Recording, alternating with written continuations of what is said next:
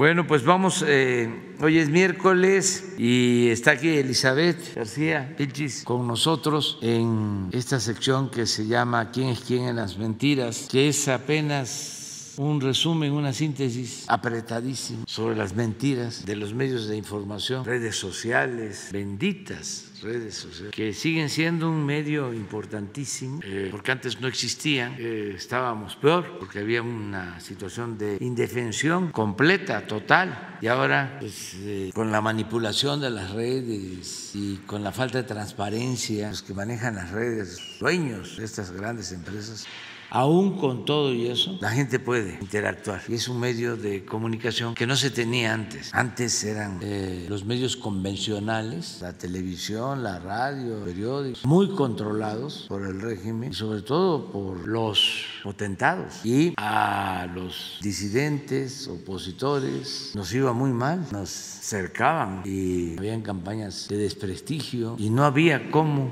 defenderse. Hace relativamente poco, cuando estábamos en la oposición, siempre lo he dicho, un periódico, algunos medios de comunicación, en la radio, no voy a dejar de reconocer al licenciado Sabrudowski, que me daba oportunidad de hablar. No me entrevistaba, ya se los he dicho, sino me abría el micrófono para hacer una convocatoria al Zócalo, a la gente, para defender algo. Carmen Aristegui cada seis meses, cada determinado tiempo, y fuerte para que no fuesen a decir que estaba a favor de nosotros. Era para cumplir la cuota este, de pluralidad, de supuesta independencia, objetividad y el resto cerrado por completo. Y no solo omitían lo nuestro, sino eran ataques permanentes. Entonces aparecen las redes y sí son eh, un avance, fue una ruptura al cerco por Martín, porque el que tiene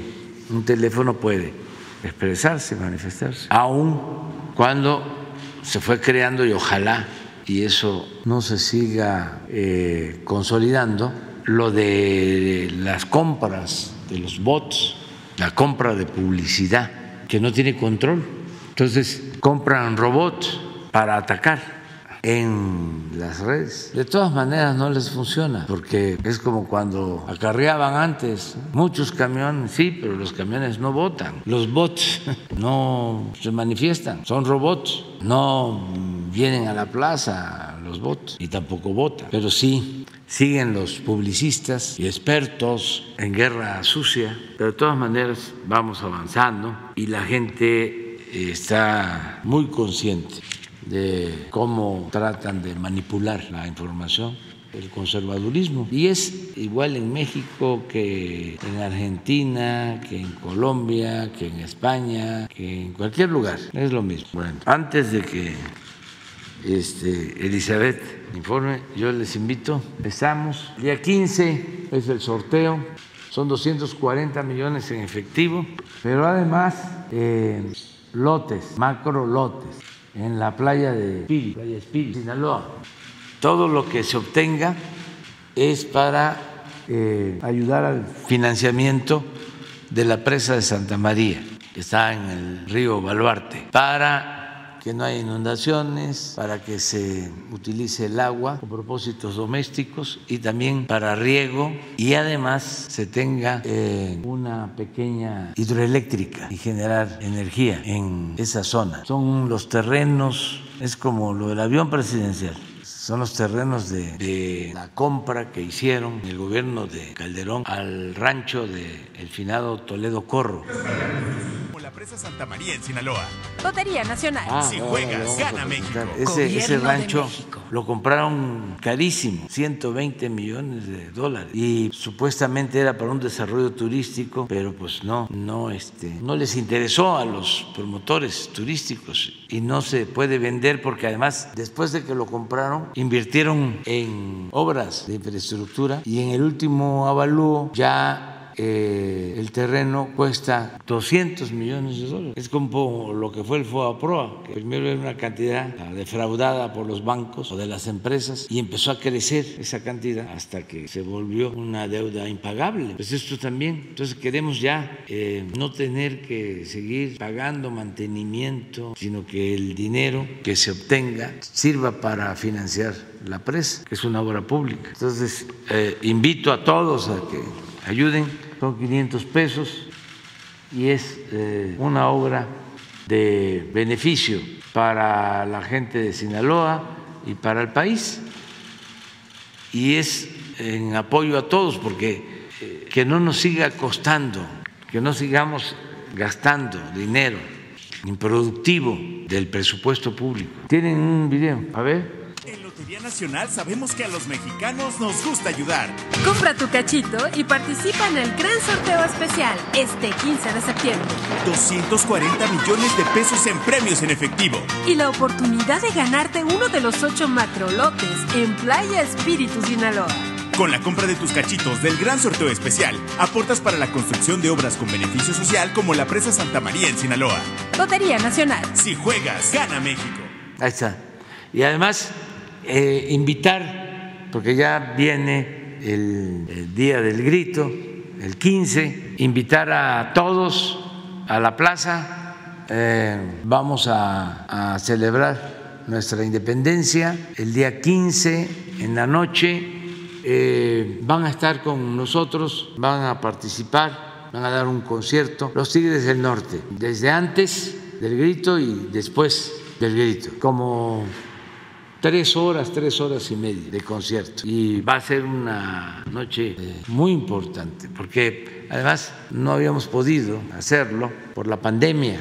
Han sido gritos eh, virtuales, solo a través de los medios, pero ahora va a llegar la gente al Zócalo. Y hay que llegar temprano para este, tener lugar y es para toda la familia. Están invitados todos, con cuidado, eh, con paraguas, sombrilla, permeable. También a los adultos mayores, toda la familia, todos los que puedan. Es nuestra fiesta. Vamos a hacer valer de nuevo nuestros principios soberanos, nuestra independencia, que es un orgullo, ser mexicanos y ser independientes. Entonces, adelante. Con su permiso, señor presidente, buenos días a todas, a todos, compañeros representantes de los medios de comunicación y a todos los que nos ven a través de las plataformas digitales. Este es el quién es quién en las mentiras de la semana del 7 de septiembre de 2022. Si me ponen la primera, por favor. Reforma defiende a Iberdrola y sataniza a la Comisión Federal de Electricidad con mentiras. El primero de septiembre, el diario Reforma publicó a ocho columnas una nota titulada Apuntalan a CFE, pero castigan a Iberdrola.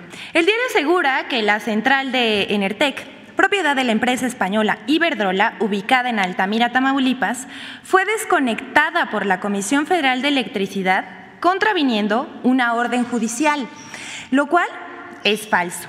El permiso de Enertec venció el pasado 31 de agosto y la Comisión Reguladora de Energía no lo renovó, por lo que el Centro Nacional de Control de Energía solicitó al generador Enertec reducir su generación a 0 megawatts al no haber recibido ofertas para el siguiente día en el mercado eléctrico mayorista, es decir, ofertas comerciales asociadas a su contrato.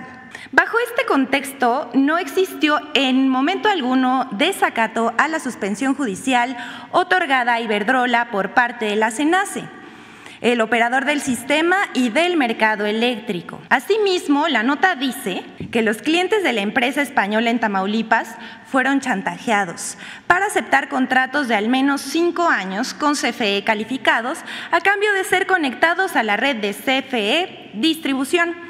Esto según reforma con fuentes anónimas. Dijeron que la CFE les aplicó tarifas hasta 30% más altas. Esto también es falso.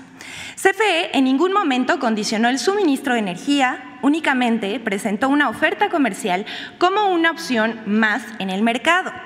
Por otro lado, a los clientes se les ofreció un precio similar o incluso por debajo al que pagaban con Iberdrola. Iberdrola Enertec, al igual que en su plataforma eh, planta Dulces Nombres, había vendido de manera ilegal la energía que produce bajo el esquema de autoabasto a sus 363 socios, entre los que destacan, ahí vamos a hacer una lista, Autotec, Avon Cosmetics, Banca Afirme, Bayer de México, Biopapel Escribe, Bepemsa Bebidas, Cementos Zapasco, PepsiCo, Minera Outland, Costco, Hotelera Palace Resorts, Kimberly Clark de México, Mave, Nemac, Telmex, Chedraui, Tiendas Extra, Soriana y Textiles Óptima. Enertec es la segunda central de Iberdrola que es desconectada en el país.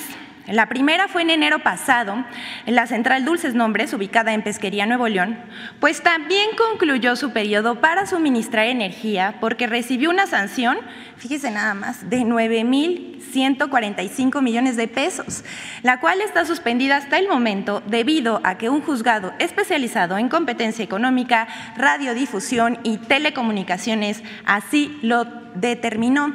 Sin embargo, aún no concluye este proceso. Estos meses hemos visto a medios de comunicación que defienden los negocios de las empresas extranjeras por encima del interés nacional. Y a pesar de las irregularidades como la venta de energía sin permiso, creando un mercado paralelo, pues ahí siguen. En este caso, a Reforma se le unió el portal Energía Debate, Marco Amares, Víctor Ramírez y Gonzalo Monroy, que son fuentes de Reforma. Y bueno, concluimos esta nota diciendo que Iberdrola obtenía grandes ganancias porque la reforma energética de Peña Nieto y aprobada por el PRI y el PAN perjudicaba a los consumidores para beneficiar a sus negocios y de otras empresas extranjeras. Y ahora eh, tenemos una pregunta. ¿El presidente López Obrador quiere militarizar el país? Esto es falso. En las últimas semanas hemos escuchado y leído en medios de comunicación nacionales y extranjeros, comentaristas, analistas, organizaciones no gubernamentales, decir que se militariza el país. Esto porque el presidente presentó una iniciativa al Congreso para que la Guardia Nacional pase a la Secretaría de la Defensa Nacional. Pero eso no significa militarizar el país.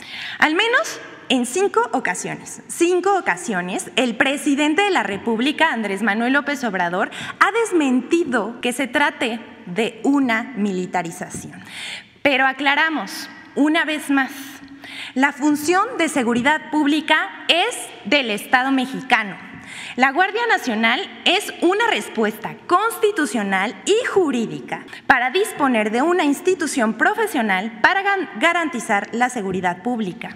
Voy a citar al doctor Jorge Lumbreras Castro de la Facultad de Ciencias Políticas y Sociales de la UNAM. Él dice, si en nuestro país las Fuerzas Armadas garantizan el funcionamiento de las instituciones democráticas, el orden interno y las libertades públicas, en suma, los derechos que la Constitución le otorga a cada persona, habría que plantearse argumentos razonables para que no pudieran colaborar en la seguridad de la Federación y en apoyo a los estados y municipios, cuando la delincuencia es un desafío en México.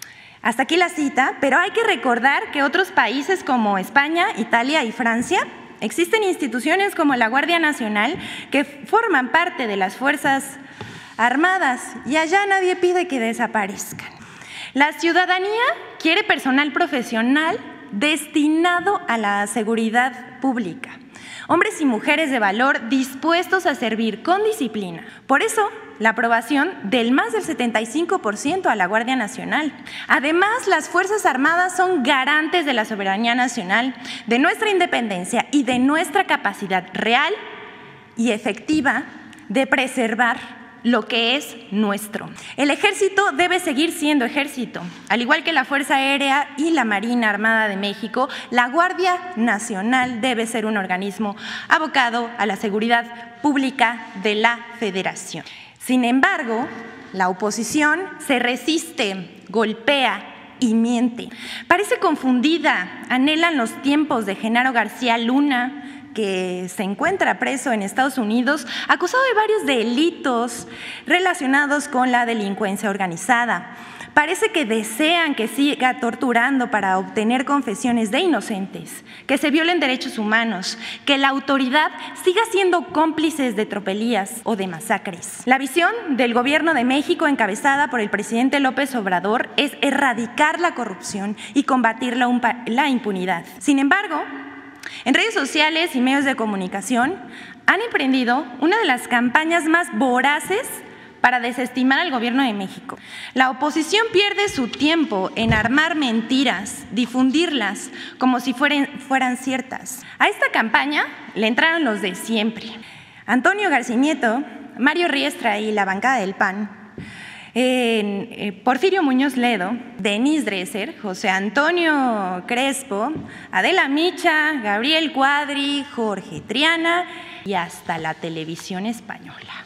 Y relacionado con esto, y para eh, puntualizarlo de manera más contundente, queremos decir que hay una red contra el gobierno del presidente López Obrador en la que participan actores nacionales e internacionales. Julián Macías, especialista en las redes, y en analizar fenómenos como noticias falsas, ataques organizados en las redes, campañas de odio y manipulaciones de mentiras para perjudicar a gobiernos y actores políticos, ha señalado que en contra del presidente López Obrador hay un uso de bots y granjas de cuentas que incluso se utilizan a nivel internacional. Aquí en pantalla vemos lo que dice Julián Macías.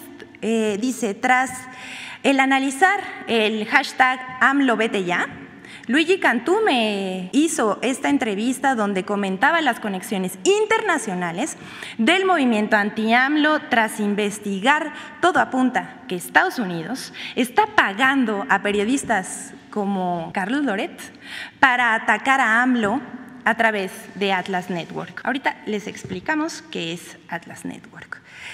Y bueno, vamos a poner primero un par de ejemplos de cómo se compran y venden opiniones a través de Twitter.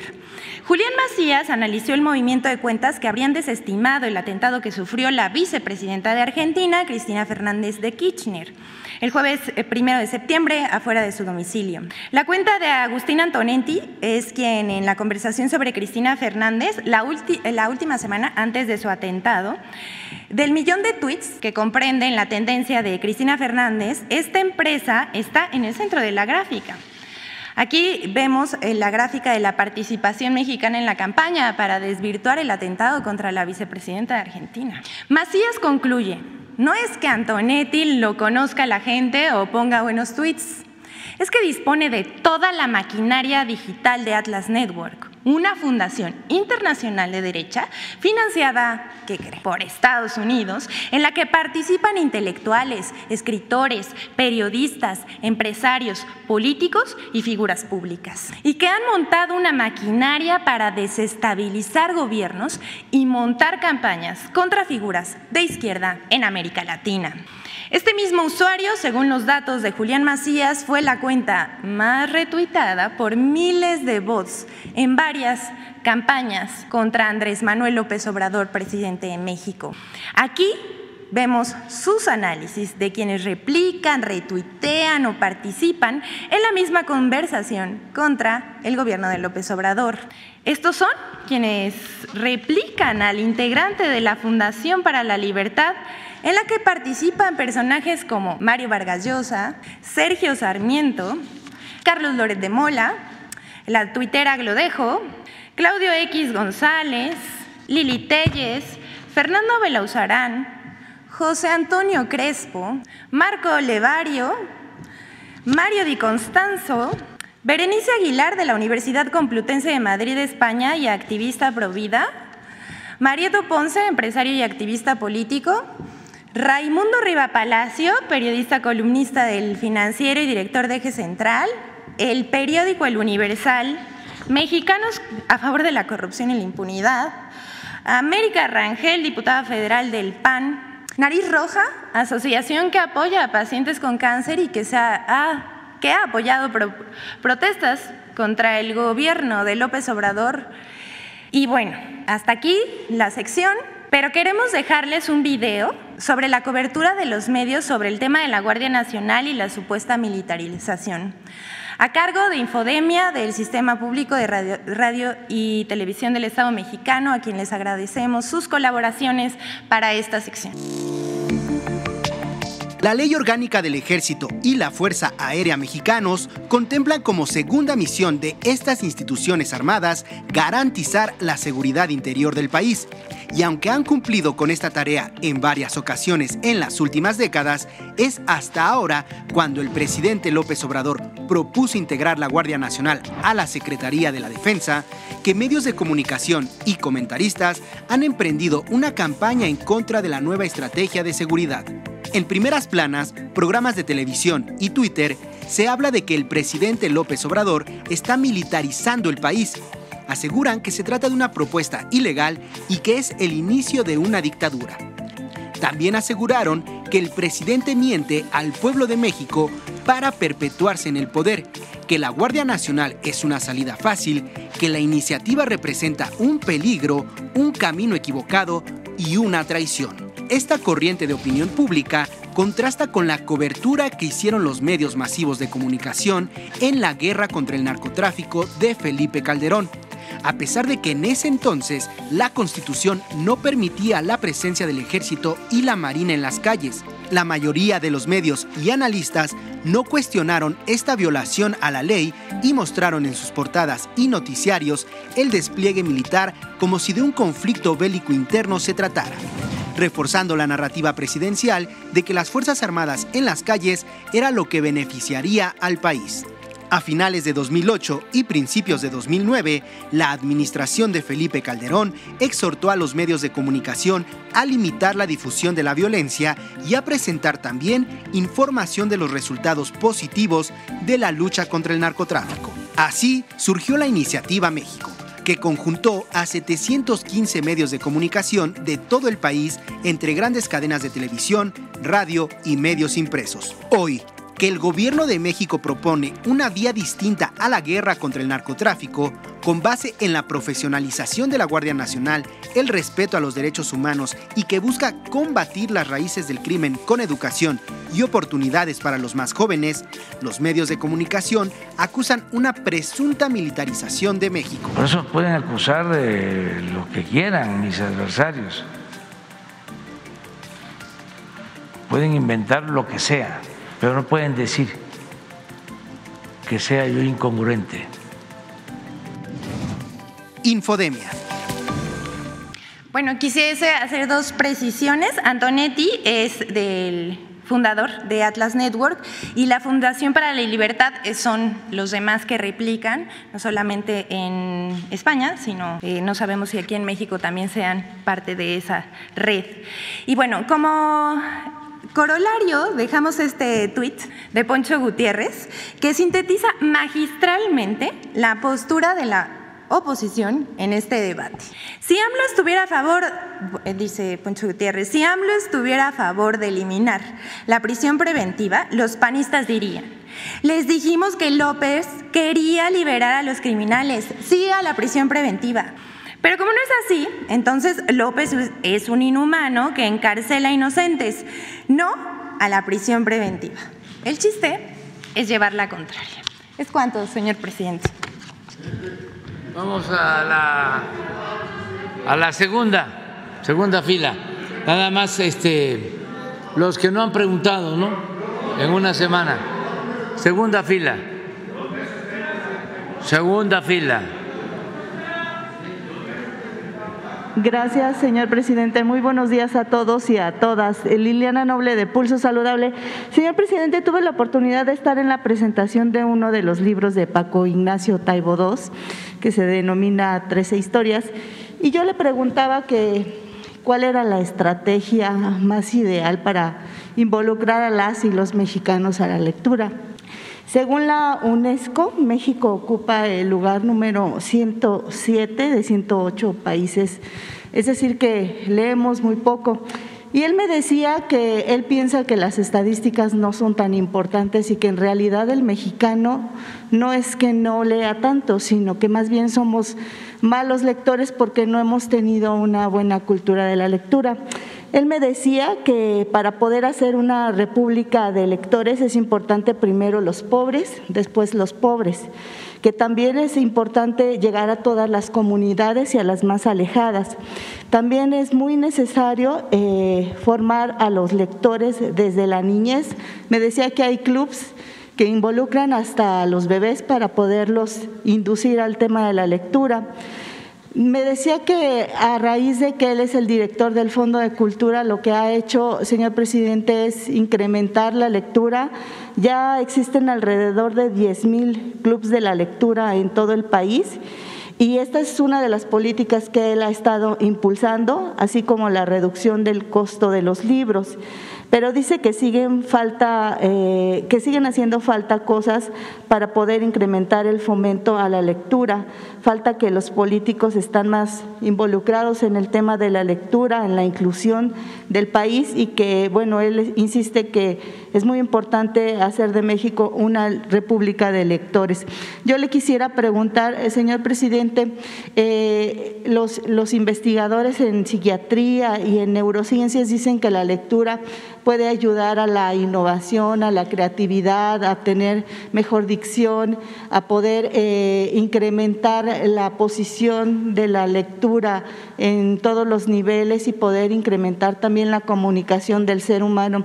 Yo quisiera preguntarle, señor presidente, ¿Cuáles serían las estrategias que adicionaría usted para poder apoyar a esta decisión de, Paco Ignacio eh, Taibo de, de, crear una verdadera república de electores en nuestro país? Esa sería mi primera pregunta. Gracias. Bueno, hay que seguir eh, acercando los libros como se está haciendo a la gente, libros eh, a precios accesibles, como lo hace el Fondo de Cultura Económica, que está editando muchísimos libros de 10, de 15 pesos masivos. Lo mismo se hizo el año pasado con una colección de 20 libros básicos eh, con motivo de la conmemoración de los 200 años de independencia de nuestro país. Eh, eh, fueron como un millón de libros que se distribuyeron en el país. Siguen funcionando los clubs de lectura.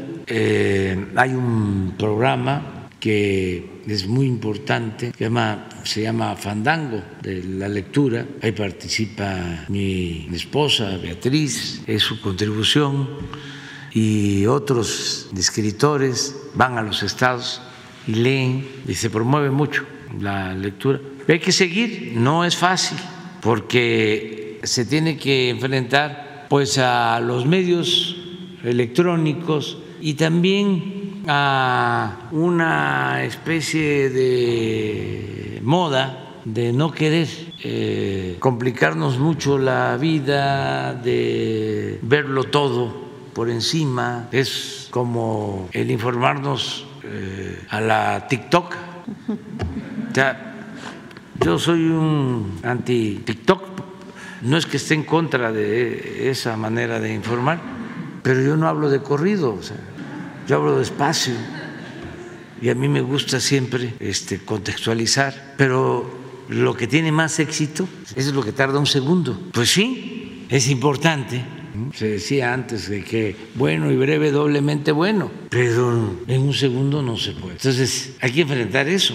Y el libro requiere tiempo, pero también tiene cosas insustituibles. Se disfruta un libro, se aprende muchísimo, porque no solo es lo que contiene el libro, sino lo que eh, provoca para imaginar cosas. La política, por ejemplo, no podría este, ejercerse bien sin la literatura. Los literatos grandes literatos, pues son maestros políticos. Tolstoy gran maestro de la política, pero es Guerra y Paz y muchos libros que requieren tiempo, pero así se aprende con la literatura. Y poner eh, los libros pues al alcance de todos. Y yo coincido con Paco Ignacio, sí lee la gente en México, lo tengo probado. Lo que pasa que es eh, difícil que les llegue. Este, un libro que este, tengan un periódico, una revista, pero lo que les llega lo leen y ahí lo guardan, ahí lo tienen. Nosotros nos ayudó mucho en el trabajo de concientización el periódico Regeneración. Bueno, ese es un ejemplo. ¿Cuál fue el mejor instrumento que utilizaron los vagonistas para hacer conciencia y formar toda una escuela de cuadros en el país, que fueron los que llevaron a cabo el trabajo para eh, impulsar la revolución? Fue regeneración. Había regeneración en la huelga de Cananea, llegaba antes de la huelga, llegaba el periódico y los cuadros, porque trabajaron mucho en eso. En Río Blanco, lo mismo, la prensa, para este, informarle a los trabajadores, para informarle al pueblo, y claro que se leía. El ejemplo también muy excepcional es el del periódico que sostuvo a Porfirio Díaz, El Imparcial. Imagínense, habían 15 millones de habitantes en nuestro país y ese periódico llegó a eh, publicar tirajes hasta de 120, 140 mil ejemplares diarios. ¿Qué periódico hoy tiene un tiraje de 120 mil ejemplares? Ninguno. Un fenómeno. Entonces sí, el pueblo de México lee, pero hay que seguir este, acercando eh, la información. Por eso la labor del Fondo Monetario, del Fondo de, este, de Cultura Económica es importantísimo, lo opuesto al Fondo Monetario Internacional. Gracias, señor, señor presidente. En una segunda pregunta, el próximo sábado, 10 de septiembre, se conmemora el Día Mundial de la Lucha contra el Suicidio. México es uno de los países que desafortunadamente existe eh, un gran número de personas que, que deciden tomar esta circunstancia para eliminar pues sus problemas. Cabe destacar, señor presidente, que estados como Sonora y principalmente Durango adicional a la Ciudad de México están ocupando lugares muy importantes en el tema del suicidio. Yo quisiera preguntarle si están pensando en reforzar las estrategias que hoy se tienen a través de la Estrategia Nacional de Suicidio encabezada por el doctor eh, Juan Manuel Quijada y la doctora Evalinda Barrón y por supuesto Diana Tejadilla, eh, que todos ellos forman parte de este equipo para poder eh, solucionar estas estrategias, bueno, más bien este, esta circunstancia. Si ustedes estarían pensando adicionar algo eh, diferente o urgir pacíficamente, como usted siempre lo ha dicho, a los gobiernos para poder incrementar las acciones preventivas en materia de suicidio, sería mi segunda pregunta. Bueno, yo creo que hay que ir siempre en estos problemas sociales al fondo, a conseguir entre todos eh, una sociedad mejor, que no produzca frustración, que eh, produzca deseos de vivir, de ser felices, y eso tiene que ver con el bienestar material y el bienestar del alma, eh, de eso depende mucho. Siempre he pensado que el consumo de las drogas está vinculado pues a un vacío, a un desinterés, eh, a buscar una felicidad efímera que no se consigue con una manera de ser distinta que podría este, lograrse si somos cada vez más solidarios, más humanos, eh, si eh, nos eh, ajustamos a lo básico, si rechazamos el lujo barato del aspiracionismo, del triunfar a toda costa, todo eso. Entonces, es la búsqueda de una sociedad mejor, base, como sustento. Y pues también trabajos que tienen que ver con la ciencia y con las especialidades. Eh, por eso, si la Secretaría de Salud trabaja sobre este tema, sería importante preguntarles a los médicos los martes qué están haciendo, cuál es la estrategia y lo que tú estás ahora preguntando, si hace falta hacer más cosas y cómo estamos en el eh, concierto de las naciones en este lamentable asunto, eh, cuáles son los datos más recientes que se tienen y tratar el tema. Si me lo permite, ojalá y pudieran venir el próximo martes para que nos platicaran, dado que el próximo eh, sábado se conmemora un día más de la lucha contra el suicidio.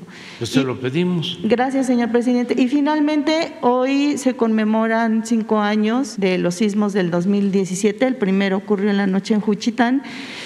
Y México, pues bueno, desafortunadamente es un país eh, altamente sísmico. Eh, los sismos del, del, 85 y los del 2017 siempre nos hacen reflexionar.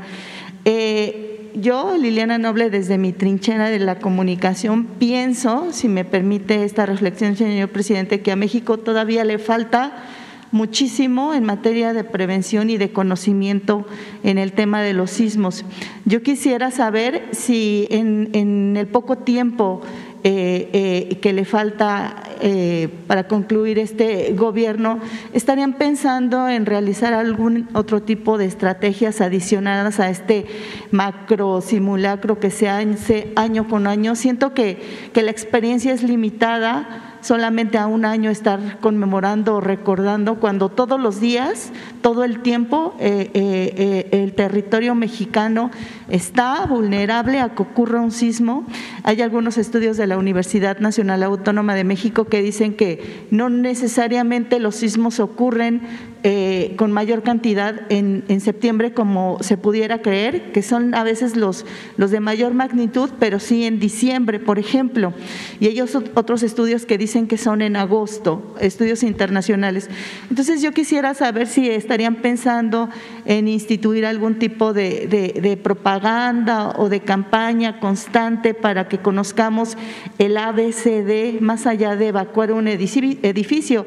Hoy la construcción se eleva al nivel número número 10 cuando en los organismos internacionales piden a veces hasta el 8, hasta el 9 y en, México se ha decidido construir a nivel de seguridad el 10 eh, para que estas grandes estructuras no colapsen. Pero también sabemos que después de, eh, eh del piso 4 la gente no puede bajar. Entonces, que tengamos esta cultura de saber qué hacer si nos encontramos en estas zonas altas y, no solamente en, en estos lugares o cuando nos encontramos a nivel de piso, exactamente qué hacer para que no seamos presas del pánico, que es entendible, está bien sentir miedo, pero que ese miedo nos ayude a reflexionar ya con una estrategia eh, creada por ustedes. Gracias. Sí, se está este, trabajando constantemente. Hay un plan este, que tiene que ver con lo preventivo eh, y con toda la información que se requiere.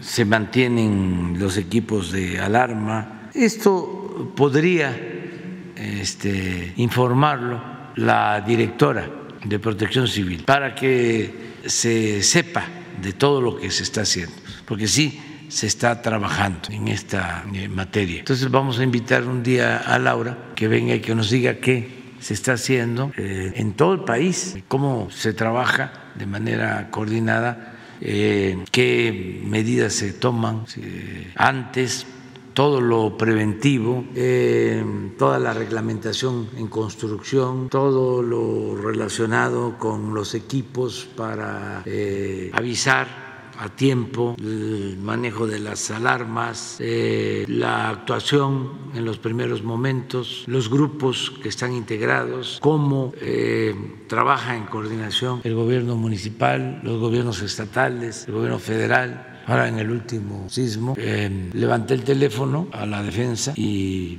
me respondieron el teléfono rojo del secretario de la defensa y eh, pedí información.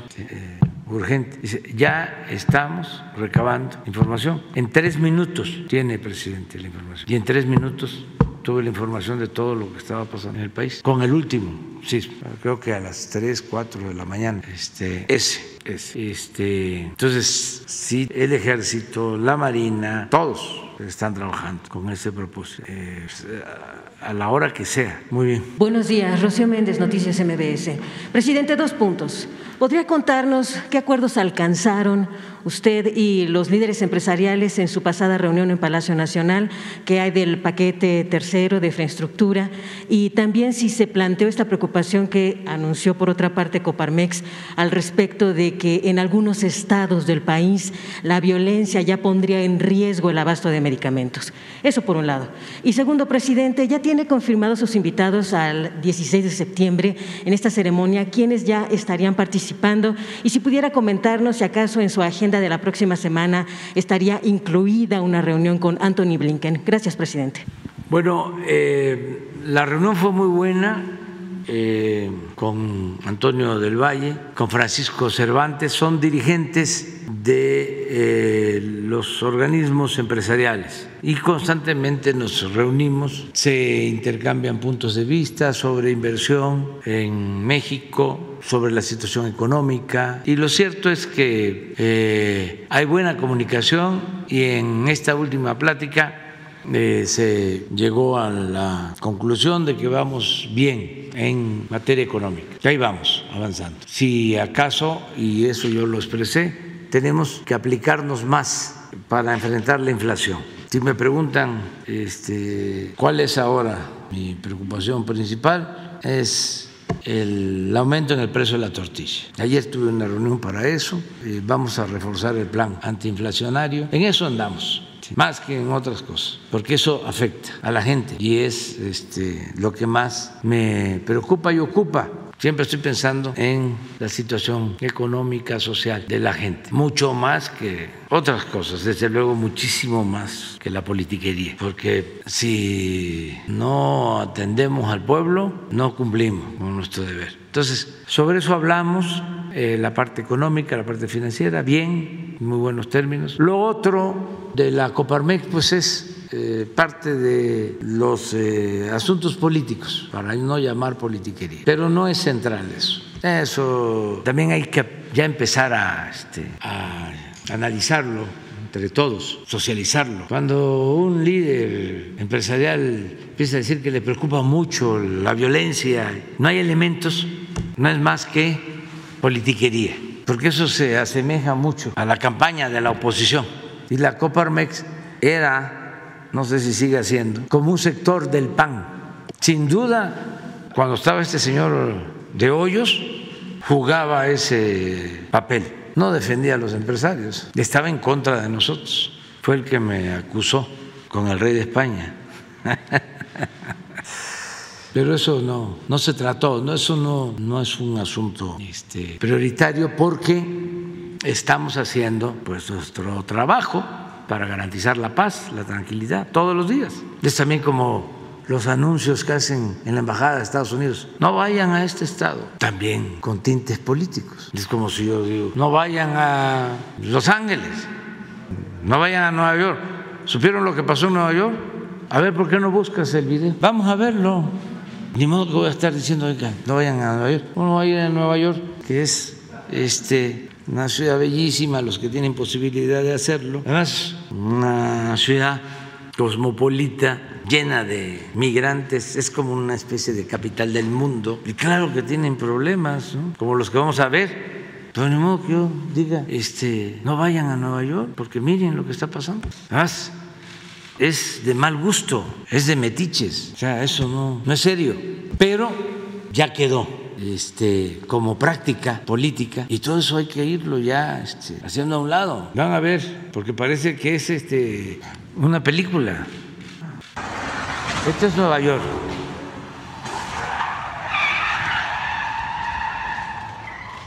El coche negro. ¿Eh? Se le. Miren la forma de robar. domina, se baja. Ahí está, vámonos. Le roban. Parece como que se ve un portafolio, ahí va. La bolsa. Y vámonos. Eso solo aquí en la mañanera este, lo, puede uno ver, ¿no? las redes en la mañanera, porque pues esto no sale en la televisión, no, aparece aquí. Pero es un poco eso, ¿no? O sea, este, ya eh, hay que ver las cosas con más seriedad y hacer un esfuerzo todos por cambiar, ya dejar esas rémoras de la vieja práctica política. Pero me preguntabas otra cosa. La ceremonia del 16 de ah, septiembre. Sí. Si acaso habrá reunión entre usted y Anthony Blinken. vamos a tener invitados. Ya invité, ¿no tienes la lista? Si me la pasas. Sí, eh, invité a Evo, ya sí, confirmó, a, a Mújica, también confirmó que ya está grande, pero parece que sí, viene. Viene en la familia de el doctor Luther King, viene su hijo, su esposa y su nieta. Vienen, este, se invitó a la hija de César Chávez, no ha confirmado. Viene el papá y viene el hermano de Assange, Julian Assange. Este, déjenme que me acuerde. son, ah, la hija de, de el Che Guevara, sí. ¿Eh? Sí, sí, sí, este, ya confirmó. Son como 10 invitados eh, los que me van a acompañar en el grito y van a estar también en el desfile. ¿Mande? ¿Quiénes no la han confirmado? No, todavía no, no, no sé. Mañana, si quieren, les informo. Este, así es, esos son los invitados. Pero no están confirmados todos. Eh, Chomsky ya está grande, pero a ver, pónganlo porque no les dio tiempo de.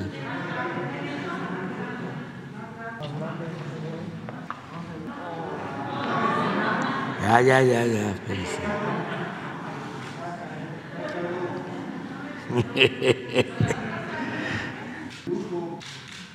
Sí, pero todavía no sabemos. se reúne la próxima semana? Viene eh, a México a la cumbre. Este.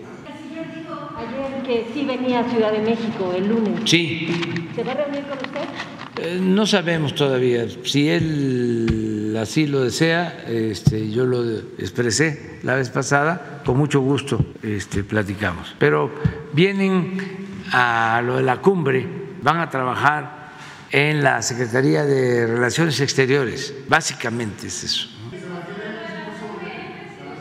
Vámonos. Adelante. Buenos días, señor presidente. Buenos días, Elizabeth. Eduardo Esquivel Ancona, SDP Noticias. Quisiera preguntarle, señor presidente, hace tres semanas el procurador del consumidor, eh, Ricardo Sheffield, nos presentó una tabla donde venía por qué era el incremento de la tortilla. Este, y se vio en esa tabla que son dos empresas que tienen el duopolio de la harina de maíz, eh, que es esencial para, la, eh, para hacer las tortillas. ¿no? y entonces, y pues la, eh, estas empresas son, una es este, Maseca, y la otra es Minsa, controlan el 90% de todo el mercado de la harina de maíz y son los culpables de esto. Eh, el procurador del consumidor este, dijo que dónde estaba la COFESE y pues porque estas empresas, eh, Maseca nació en 1949 y se ha aprovechado de de los precios de garantía del maíz cuando estaba la CONASUPO y le, subsidiaban casi el maíz. Eh. Y Minsa nació, este, bueno, se recompró, el, era una paraestatal, tenía eh, el gobierno de México tenía una paraestatal que se llamaba Miconza y tuvo bien el presidente Carlos Salinas de Gortari en el 92 de privatizarla y, y fue cuando nació Minza, se vendieron las seis plantas que tenía, entonces se hizo un, un duopolio privado.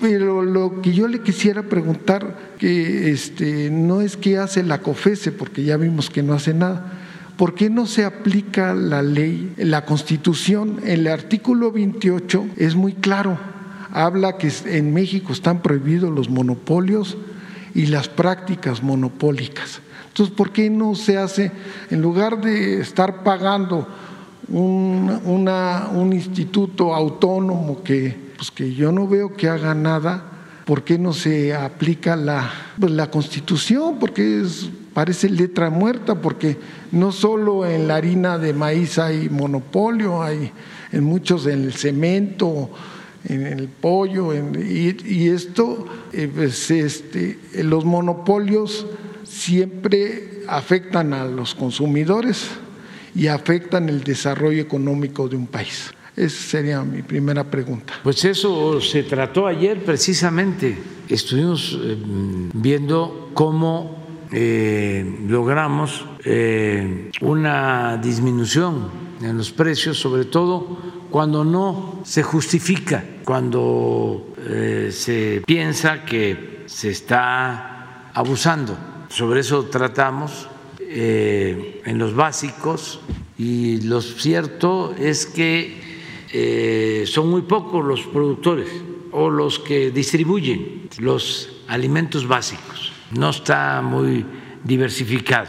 Entonces podemos hablar con ellos. En el caso del maíz, en efecto, son dos los que tienen el 90% del mercado de la tortilla. De la harina de, la harina de maíz, sí, pero de eso depende la tortilla. Este, entonces vamos a hablar con los dos mm, dueños para mostrarles el comportamiento de los precios. A ver si no te manda eh, o si no se guardó la gráfica de lunes sobre eh, los precios, sobre la tortilla. Esto, presa. Ese es el precio de la tortilla en autoservicios, ahí no hay problema, pero la verdad es que venden poco. La mayor parte de la gente compra la tortilla en las tortillerías. Este es el precio en el maíz amarillo que se usa básicamente para eh, el sector pecuario, porque el consumo de maíz en México eh, para eh, el consumo humano tiene que ver con el maíz blanco. Entonces, este es el precio en la tortillería que va creciendo. Esto es lo que nos está preocupando. Pero va creciendo a la par de Maseca, no así Minsa, que era la otra empresa que tú Y esa, esta es una empresa que ya tiene mucho tiempo, pero el señor Juan González, este, yo creo que va a ayudar, porque se acordó ayer que se hable con él, que la Secretaría de Hacienda hable con él. Por esto, escuchar cuál es la justificación.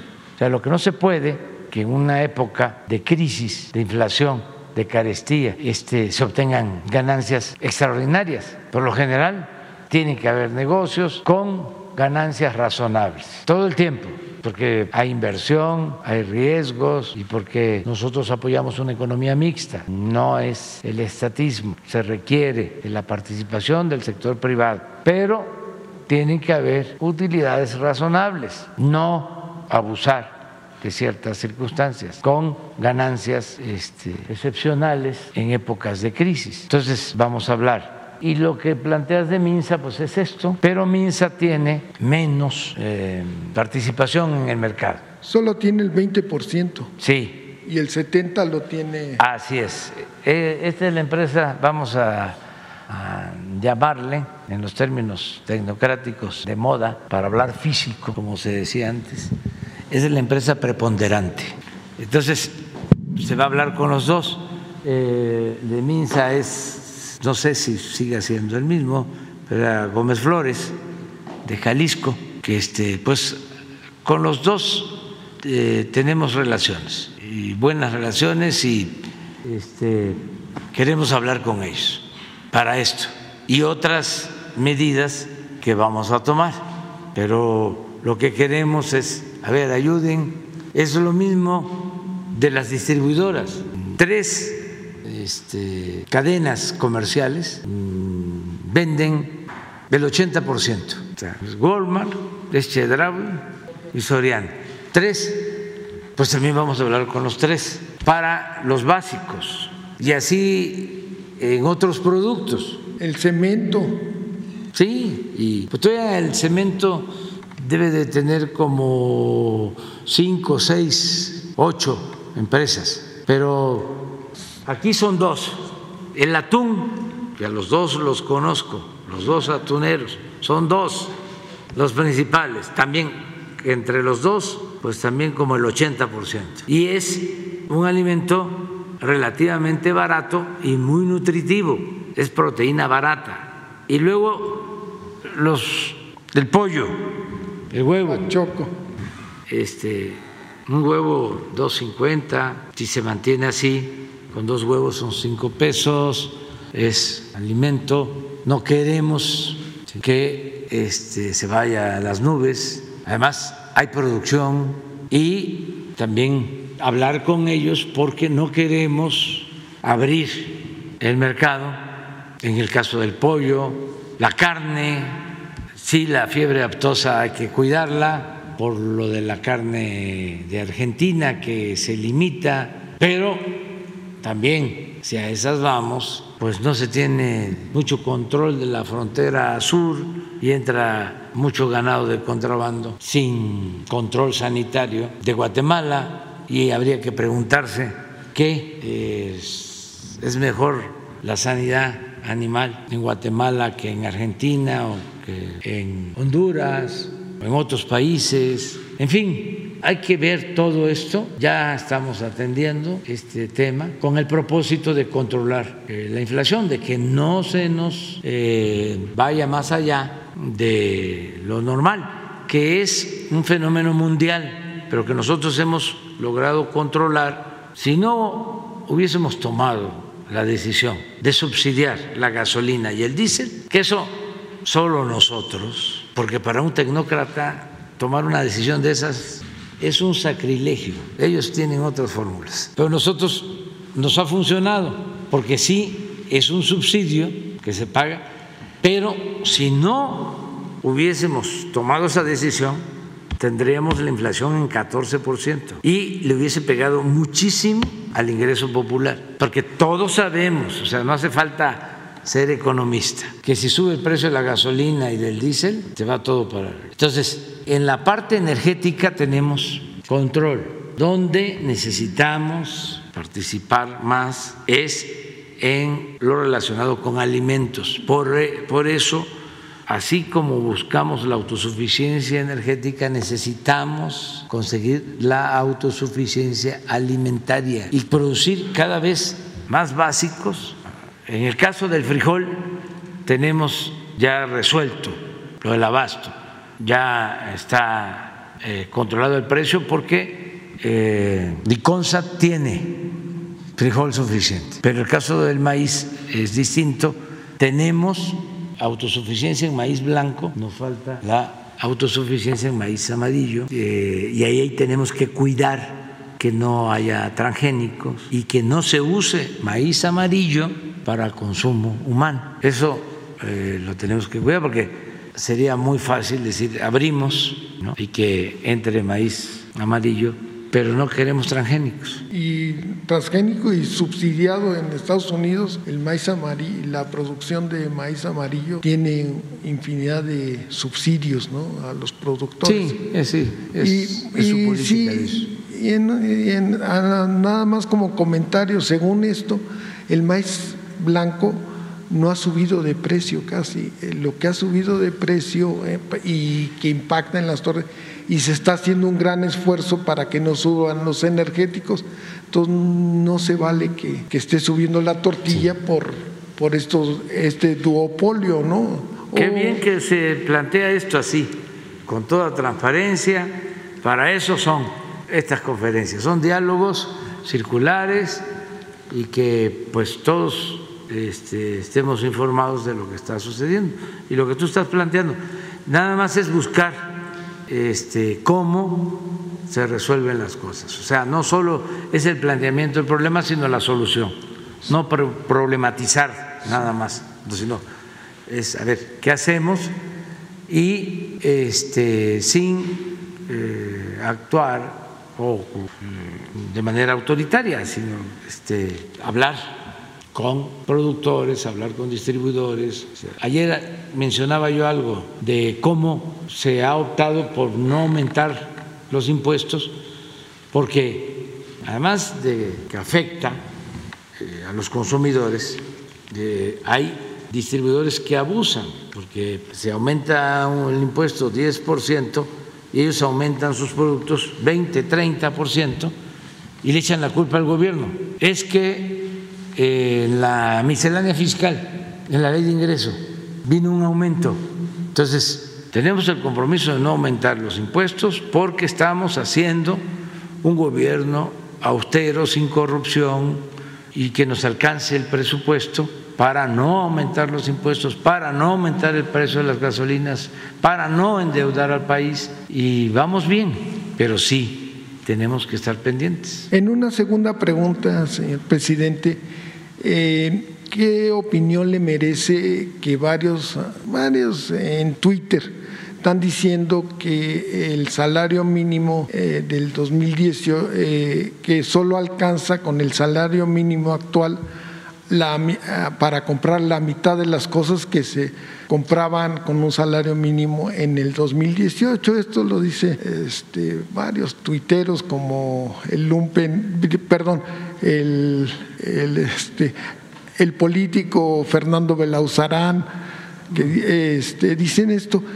Pero esto no sé si no lean o no, porque en una nota de la jornada se vio que el salario mínimo este, se ha recuperado del 19 al 22 en un 65%.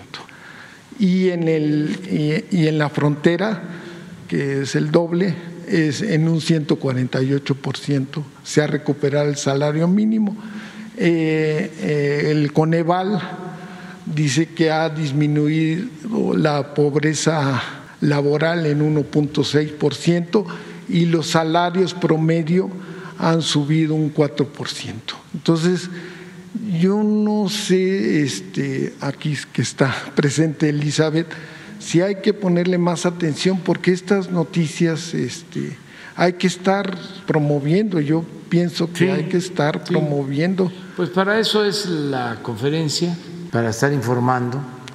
A ver, pon dos gráficas, una sobre salario mínimo, vamos a repetirlas, y otra si tenemos lo de eh, para cuánto alcanza el salario mínimo en maíz, en frijol, tortilla más que nada, es lo que medimos, pan, sí, eh, ha habido una disminución del poder adquisitivo por la inflación. Por eso hay que este, atender el problema de la inflación, porque significa pérdida del poder adquisitivo del salario. Pues puede tener más ingresos, pero si suben los precios se pierde poder. Pero miren esto, esta es una denuncia al modelo neoliberal que defienden los conservadores corruptos. Este es un tengan para que aprendan. Durante todo el periodo neoliberal hubo pérdida, al grado que aún cuando hemos incrementado 65% de aumento con respecto al 18, el salario mínimo, aún todavía el salario mínimo de México es de los más bajos del mundo, porque estaba eh, en el suelo por estos tecnócratas irresponsables. Siempre hemos hablado de las mentiras que fueron creando, de que no aumentaban el salario porque este, se desataba la inflación que también se entienda, la inflación de ahora se precipitó por el error que cometieron de permitir la guerra en Ucrania. O sea, eh, es una inflación mundial precipitada por esa guerra. Ya venía el problema con la pandemia y se agravó por la guerra. Ahora, este, pon inflación sí, mire, este es eh, el caso de la tortilla. Este es el frijol, ¿no? Este es 18, noviembre, cuando llegamos.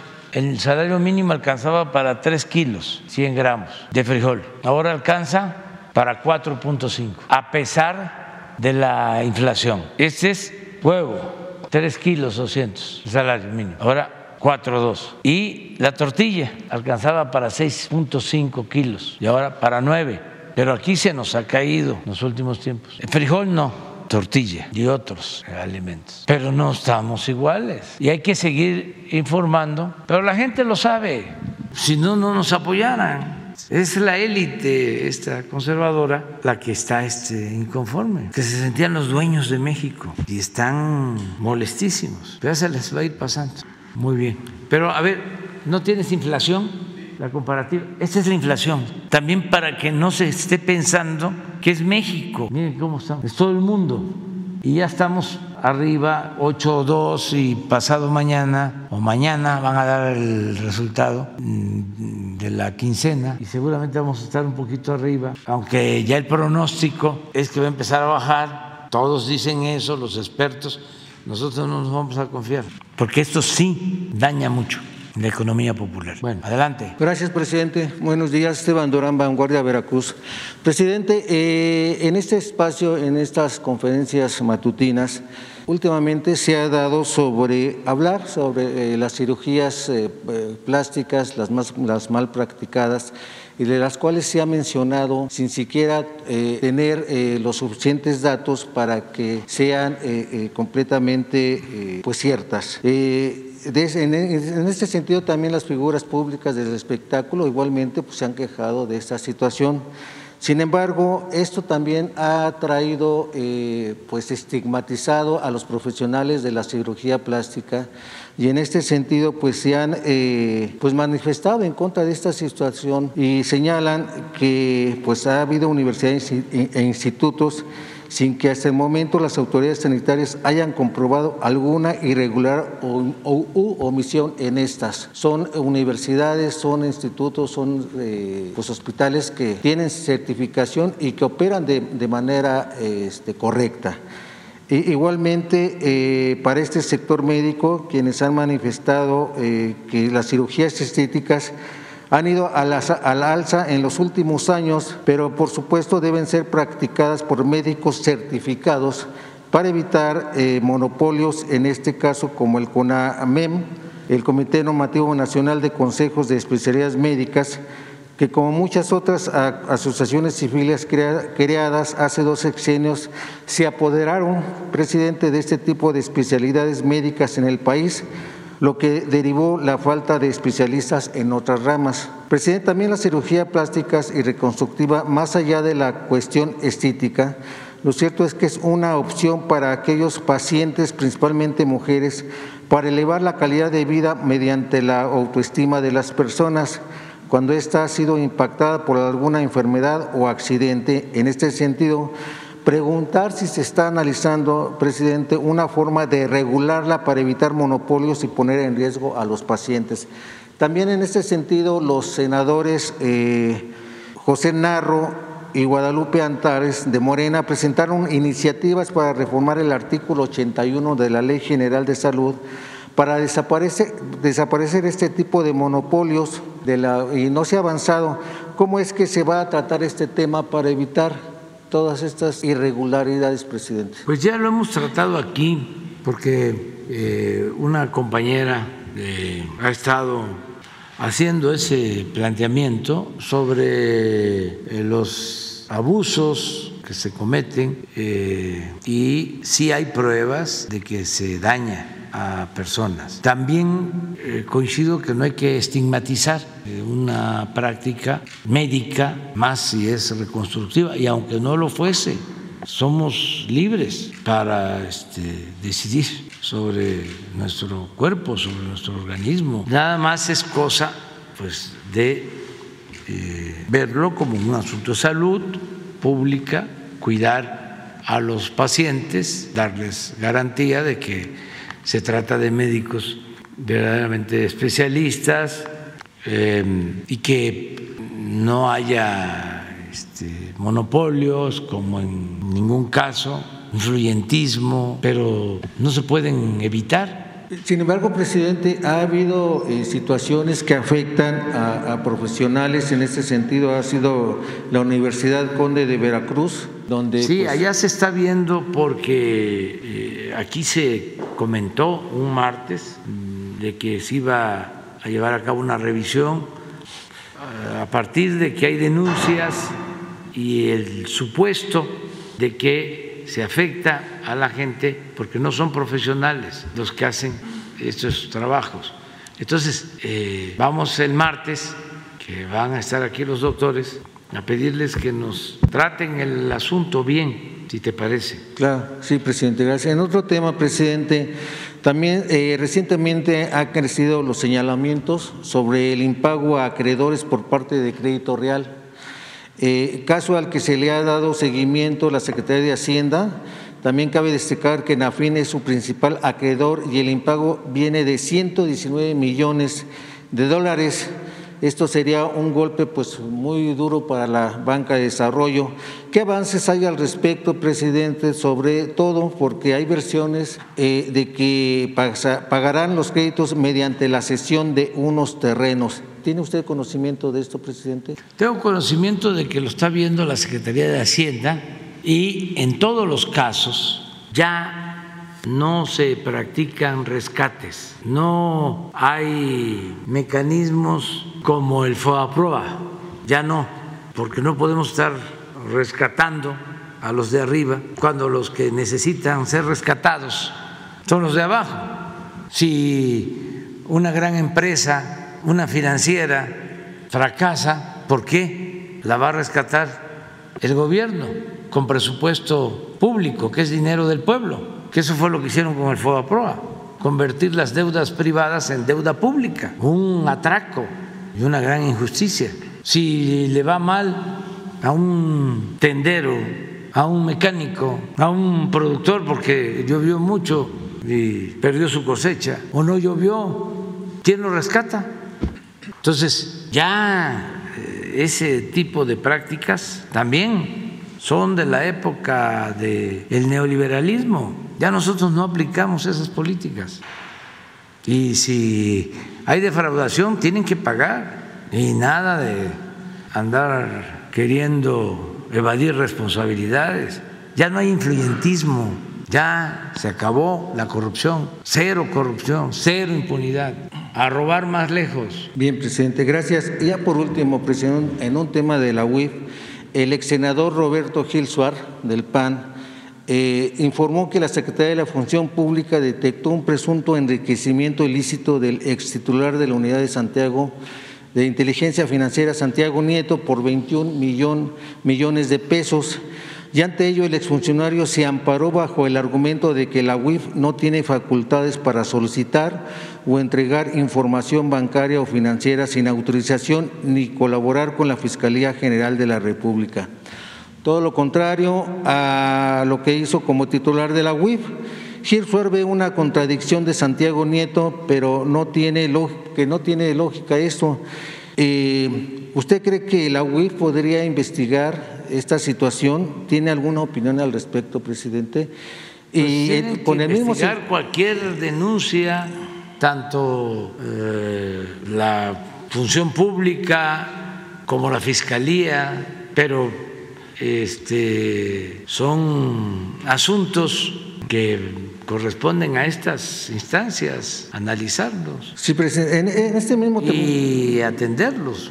Sí, eh, igualmente yéndonos con la UIF, presidente, eh, en el Estado de México parece ser que no va a haber eh, terreno parejo para la futura candidata de, de, Morena al Estado de México, Delfina, Delfina Gómez porque Alejandra Moral, quien es secretaria de Desarrollo en funciones, pues ha estado eh, gastando 50 millones de pesos en 300 espectaculares con eh, su nombre y, su rostro, esto a lo largo de todo territorio mexiquense. Y pues obviamente está utilizando eh, los recursos del Estado apoyados por el gobernador mexiquense. ¿Puede la unidad de inteligencia de inteligencia financiera investigar este grave violación pues a la pobreza franciscana que usted, usted ha estado pregonando, presidente? En todos los casos, la recomendación es que no intervengan los gobiernos, ni el gobierno federal ni los gobiernos estatales, en todo lo que tiene que ver con procesos electorales. Y existe la Procuraduría eh, o la Fiscalía de delitos electorales. Existe y cualquier denuncia se puede presentar ahí. Y el fraude electoral ya está considerado, que era lo que querían quitar, entre otras cosas, en el Poder Judicial. Afortunadamente eso no prosperó, o hasta ahora no ha prosperado. Está considerado como delito grave. No, no, no, porque son otros tiempos, la gente está muy consciente. Lo dije ayer, lo he estado repitiendo, México es de los países con menos analfabetismo político. Ya no se le engaña a la gente. Es una ciudadanía muy consciente, muy informada, aún con todos los mecanismos de manipulación que existen, la verdad se abre paso y llega hasta el pueblo más apartado, donde quiera que va uno.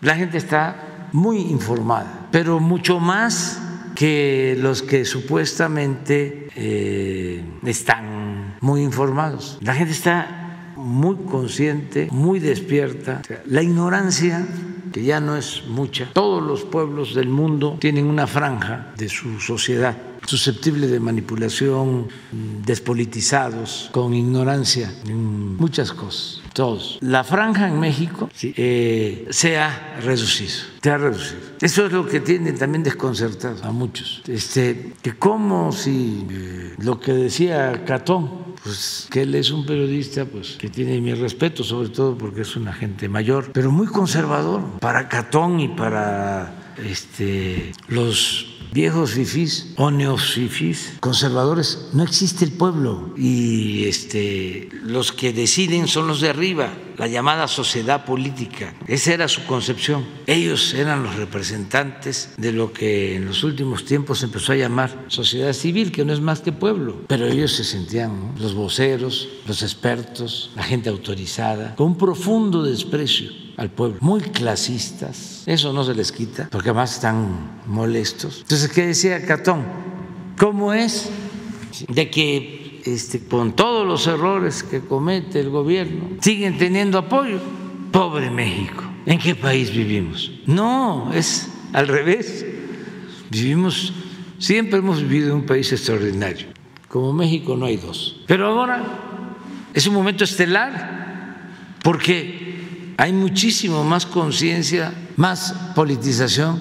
Imagínense llevar a cabo una transformación de manera pacífica con el apoyo de millones de mexicanos. Yo no les quiero hacer las cuentas porque tampoco este, sería serio, pero ¿cuántos votaron por mí? Creo que 31 millones, ¿no? 31 millones, 31 millones. ¿Cuántos son los ciudadanos, como 85 millones. ¿Eh? Sí, sí, los que tienen posibilidad de, votar. ¿sí? Y yo, yo obtuve 31 millones. Bueno, si en encuesta de eh, consulta, amor, me dan 70% de 80 millones, 85, ¿cuánto es? Son como 50 millones. ¿Eh? 56 y saqué 31. Claro, no es así, no es así, pero este es un fenómeno. ¿Y a qué se debe? Pues a la revolución de las conciencias. Entonces, yo respetuosamente les aconsejaría a nuestros adversarios, tomen en cuenta eso, no desprecien al pueblo, ya no es lo mismo. Aquí siempre lo hemos dicho, que ya el New York Times que el Washington Post, que ya dijeron esto, o esto que vimos, ¿no? las recomendaciones, no viajes a tal estado, este, o eh, no militarices una organización internacional. Está bien, este, pero esto ya cambió. Si estuviésemos militarizando, pues este, tendrían razón, pero resulta de cuando acá estos conservadores rancios les preocupan los derechos humanos, la militarización. Si hay algo que los distingue, los caracteriza, es su autoritarismo. Son capaces de cometer barbaridad y media. Entonces, ya deben de entender que las cosas son distintas y que vale lo mismo un voto, una opinión de un ciudadano de Tapachula que un ciudadano de Santa Fe o de las Lomas o de Polanco, somos iguales, somos iguales. No debe de haber este clasismo, nadie tiene que sentirse superior y que vayan respetando. Ahí está el ejemplo de, de Argentina y Chile. Fíjense lo de Argentina, un acto reprobable como se le vea.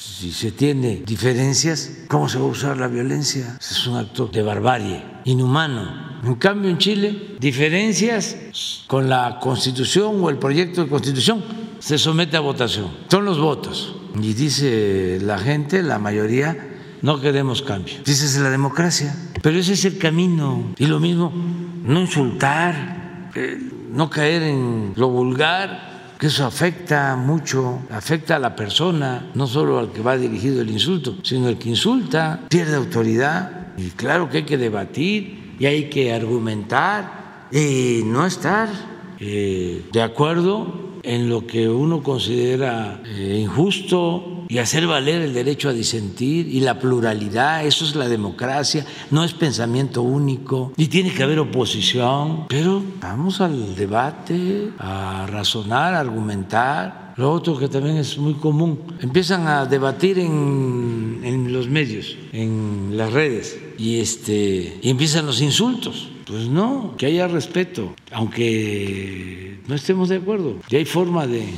expresarlo cuando uno no está de acuerdo. Y, no, y, no enojarse. Y hay que decir gracias a la vida, gracias a la vida. Y, y hay que desayunar porque también, si no, se traspasa uno.